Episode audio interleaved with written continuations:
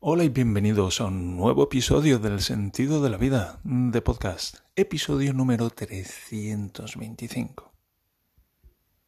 Aquí aprendemos con ahínco, por si hay que rimarlo con algo. Llevo algunos días sin haber publicado un episodio nuevo y es que, pues la verdad es que he estado muy ocupado. A medida que me voy recuperando, pues voy sintiendo más fuerzas y a medida que voy sintiendo más fuerzas, pues me voy animando a hacer más cosas. Ayer, por ejemplo, pues me animé a por fin a pintar la barandilla de las escaleras de la puerta de delante. En la puerta de delante de casa tenemos como tres escalones, creo que son, y hay una barandilla a cada lado de metal. Y era, estaba pintada de negro y estaba ya desconchada y oxidada y era un poco y como la semana pasada pues pinté el sótano, una de las habitaciones del sótano, que me quedó muy bien, fue la primera vez que pinté así con rodillo. Y mm, bueno, fue tuvo fue una experiencia porque el rodillito ese me lo pasó mi suegra y lo debió de meter mal. Es un rodillo pequeñito, yo creía que eran mucho más grandes para pintar, pero también hay unos más pequeñitos de unos no sé, 10 centímetros a lo mejor de anchos y son como de una espuma. Y lo debió meter mal en, porque hay como un chasis metálico que es un palito de metal donde se mete el rodillo y de alguna manera pues el rodillo no giraba bien libremente. Y entonces cuando lo pasaba por el suelo, que por cierto pintar, pintar el suelo pues es bastante trabajoso, pues no rodaba. Y entonces Luego, además, tendía a salirse del, del palito y era como, vamos, lo que se conoce técnicamente como un puto coñazo. Y fue bastante trabajoso, fue bastante trabajoso pues hacerme todo el suelo del sótano. Pero, y además tampoco pues quedaban los, tampoco quedaban los trazos, iba a decir, pero como se le llama, las rodadas de pintura, digamos los trazos los trazos de pintura no quedaban uniformes y estaba poco satisfecho con el asunto. Pero al día siguiente cogí un rollo nuevo porque el rollo anterior, el rodillito este, se había descuajeringado hacia el final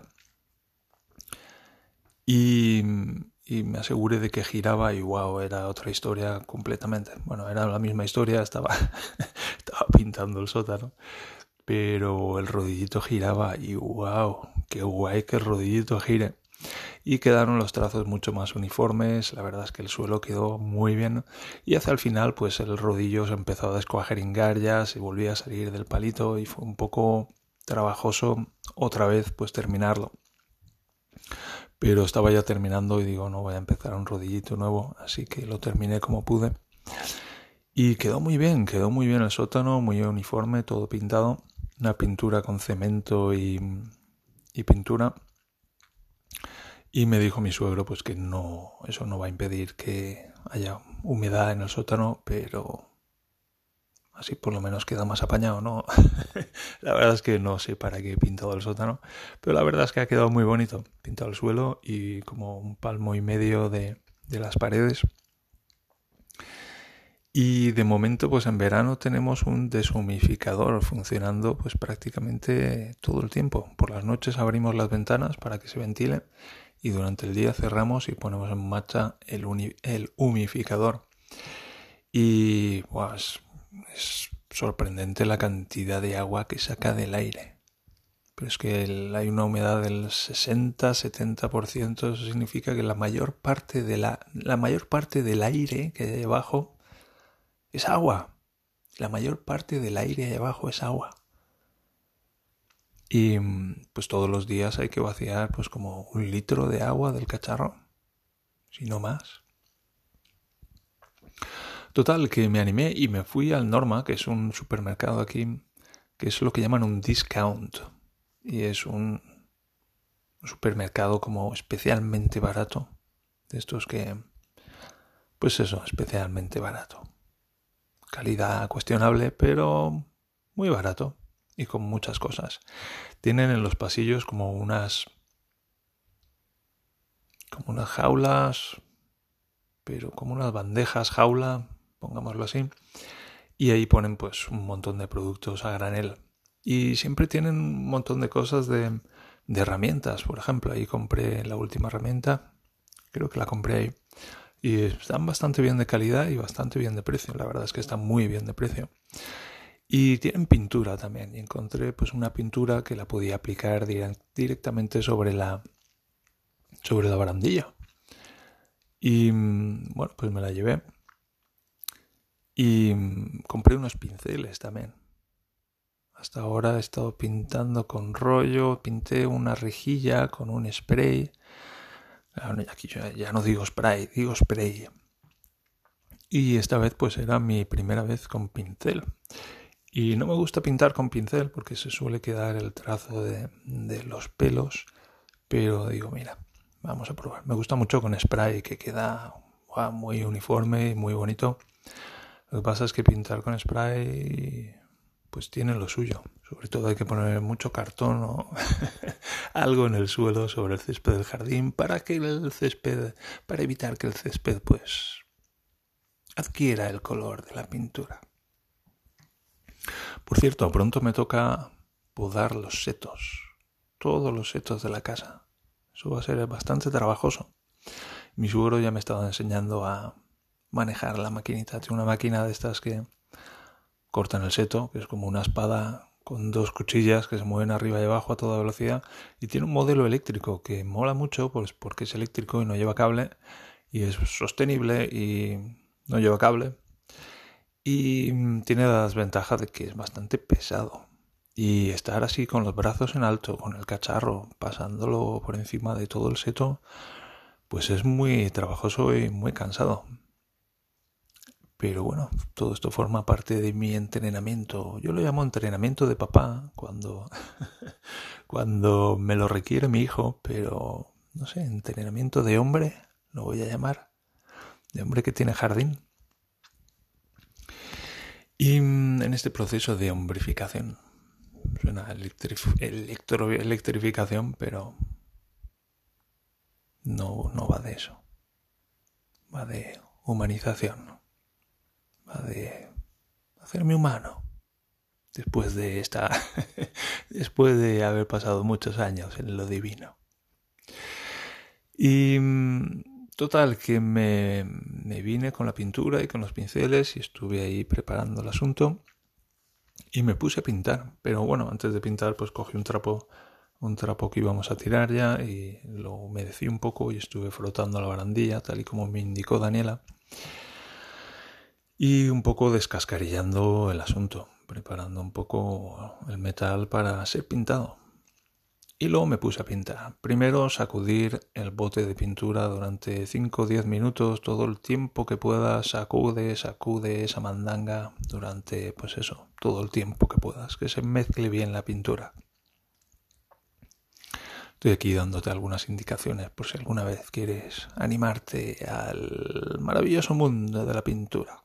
Es muy gratificante, ya te explicaré luego por qué. Y mm, bueno, me puse a pintar, cogí el pincel, había comprado un pack de tres pinceles y cogí el más finito, porque bueno, pues la barandilla es relativamente fina, unos pocos centímetros. Y es curioso que yo pensé que en media hora lo tendría terminado. Bueno, me llevó como dos horas tal vez, por lo menos hora y media. Se me hace interesante eso, esa distorsión del tiempo que tengo tan llamativa. Y me puse a pintar y mm, sucedieron varias cosas. Primero que vino Daniela y se dio cuenta de que yo había comprado gris claro cuando ella me había dicho gris oscuro. Yo me había quedado con gris. Y me gustaría decir que, mm, que es un problema idiomático, que mi mujer es alemana y habla alemán y yo soy español y estoy aprendiendo alemán y estoy aprendiendo a escuchar alemán. Pero como que esta excusa, esta justificación, pues cada vez va teniendo menos cuerpo. Y a la vez pues estoy trabajando en sustituir la justificación transformándola en aceptación. De vale, coño, la he cagado. la he cagado. Daniela dijo gris oscuro y yo entendí gris. ¿Qué pasa? Pues pasa que estoy aprendiendo a escuchar. Estoy aprendiendo a escuchar. De hecho, estoy aprendiendo a darme cuenta de que no escucho, pero sí que escucho. Hay partes que escucho y partes que no escucho, y hay determinados fragmentos en los que yo pues me pierdo, me despisto. Y es interesante por qué, pero es más interesante todavía para qué. Y todavía más interesante que eso es cómo hago para escuchar. Y bueno, pues Daniela estuvo ahí chorreándome durante unos minutos. Y el problema que tengo con eso es que, primero, no me gusta que me chorree nadie. Lo llevo, lo llevo fatal. lo llevo fatal, lo de aceptar la crítica. ¡Wow! ¿Por qué? Porque me tengo que callar y tengo que escuchar y tengo que permitirme sentir lo que siento cuando, por ejemplo, mi mujer me critica. Y lo que siento es mucho dolor. Es mucho dolor. Y es un poco como un círculo, en el sentido de que yo estoy dolorido y entonces cuando escucho como que lo que entra tropieza con el dolor, y eso hace que debido al dolor que todavía siento, pues tome luego decisiones que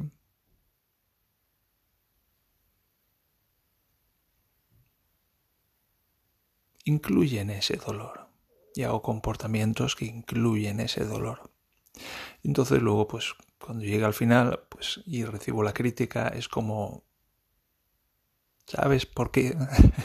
¿Sabes por qué dolor específicamente has hecho esto? Y básicamente a eso se limita la, la práctica, a eso se limita la crítica, a señalarnos qué dolor en particular nos ha llevado a hacer este comportamiento equivocado, mejorable en particular. Y seguramente lo de la culpa es algo similar, porque ¿qué es la culpa? La culpa es dolor, sensaciones angustiosas, sensaciones en cualquier caso muy desagradables. Y cuando alguien nos echa la culpa es como, mira, lo que pasa es que la culpa pues es todavía un nivel más abstracto. ¿Qué es la culpa?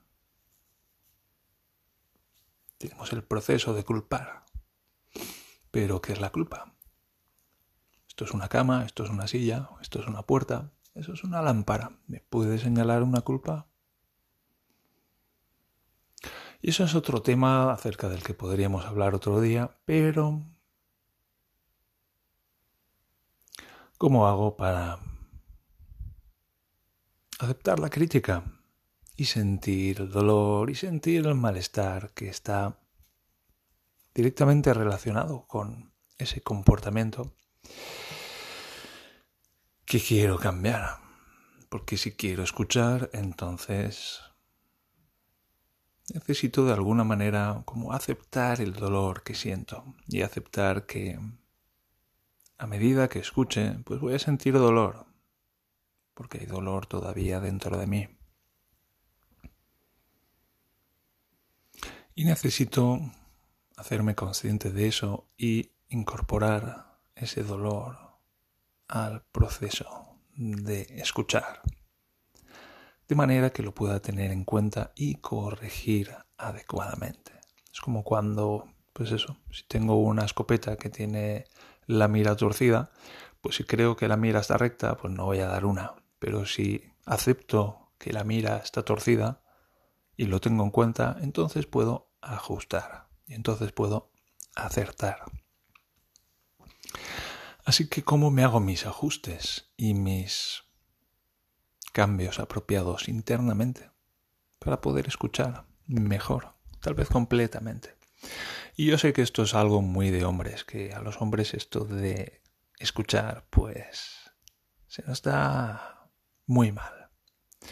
Porque cuando sentimos dolor es más o menos, tal vez por ahí por donde flaqueamos. Porque los hombres enseguida queremos hacer algo. Es que me pasa esto, pues puedes hacer esto. Esta es la solución, te la estoy dando. No, Pero nuestras mujeres no quieren eso. Nuestras mujeres quieren ser escuchadas. No quieren que hagamos nada, quieren que escuchemos. Y escuchar implica sentir. Y sentir implica, pues parte de lo que podemos sentir es dolor. Y es el momento de aceptarlo. Es el momento de abrazarlo.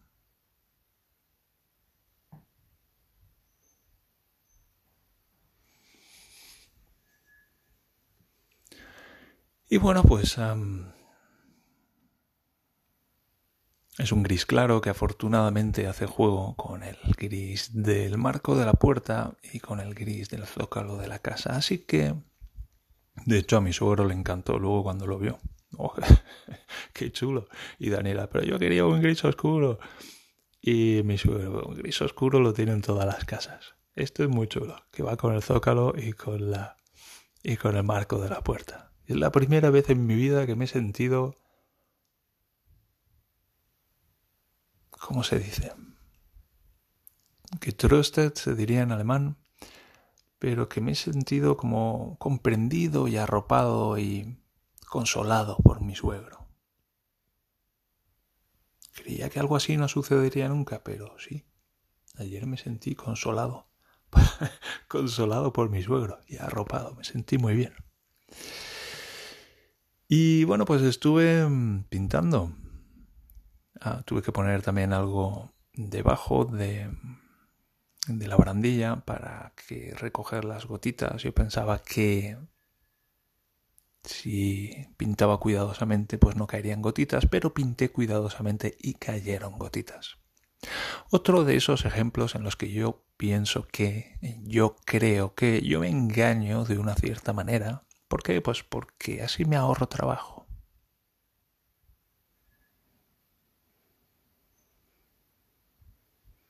es más cómodo y más fácil para mí engañarme a mí mismo que buscar algo que poner debajo de la, de la barandilla para que recoja las gotitas que van cayendo.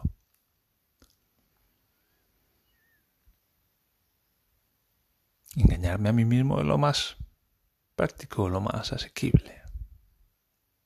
Lo malo es que, pues eso, no encaja con la realidad. Y bueno, pues estoy aprendiendo a aceptar la realidad. Y estuve pintando y la verdad es que fue un proceso muy agradable. Fue un proceso muy relajante donde pues yo iba ahí pintando. La verdad es que muy, muy, muy trabajoso porque pues, tiene muchas caras. Cada uno de los listones metálicos tiene cuatro caras y pues tiene un par de patas también y luego pues baja la barandilla, hace una curva al final y pues eso, muy muy trabajoso. Yo estuve como hora y media, dos horas pintando. Pero muy tranquilo, mi hijo estaba por ahí con mi, con mi mujer. Hacía una temperatura agradable, estaba poniendo el sol y yo estaba ahí, pues eso, pintando y solo tenía que pintar. Y pues eso, solo una cosa en la que concentrarme y en hacerlo lo mejor que pudiera. Y quedó quedó guay. Quedó guay. Quedó muy bonita la barandilla. ya digo, vino mi suegro y le encantó. Bajó a ver el sótano, que no lo había visto, también le encantó. Me dijo cuando los vecinos de arriba se vayan de vacaciones a partir de este fin de semana, puedes pintar todo el sótano. Y yo, mm, vale.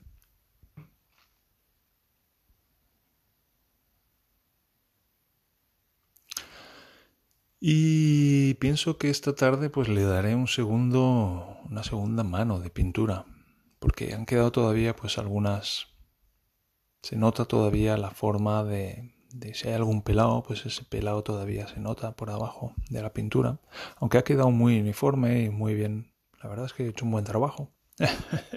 me cuesta, me cuesta reconocérmelo. Wow, mira, 19 minutos para reconocer que hice un buen trabajo. Y la verdad es que pues eso muy laboriosamente, con mucha paciencia, aprendiendo a apreciar pues eso, el trabajo artesanal, trabajo con las propias manos. Y me pregunto si alguna vez has pintado algo así de, de ese tipo.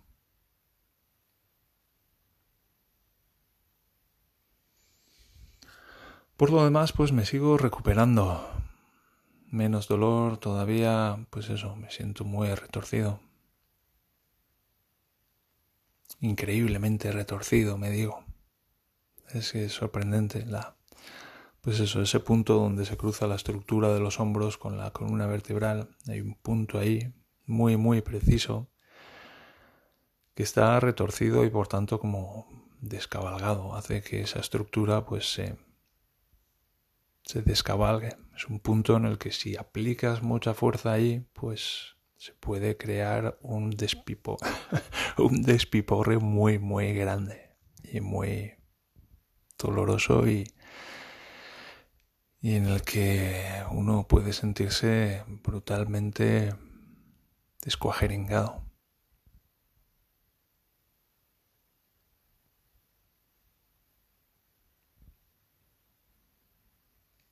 Pero sigo recuperando mis propias sensaciones y sigo, pues eso, cogiendo esas sensaciones que están dispersas por ahí fuera del cuerpo, deformes,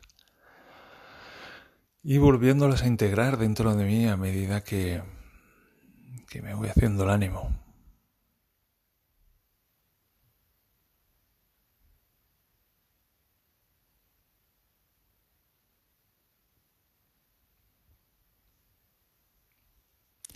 Y lo voy a dejar aquí. Por cierto, este fin de semana vuelve la Fórmula 1, tenemos Gran Premio de Bélgica, así que estaremos atentos. Em, antes de que llegue el, la carrera pues haré un previo, como he solido hacer este año. Y, a ver, estoy deseando ya que llegue la carrera. Y se me ha hecho largo el parón, pero también ha sido muy fructífero. En fin, que estéis muy bien y que sigáis prosperando. Os quiero mucho. Un abrazo especial a la gente del del canal de Telegram.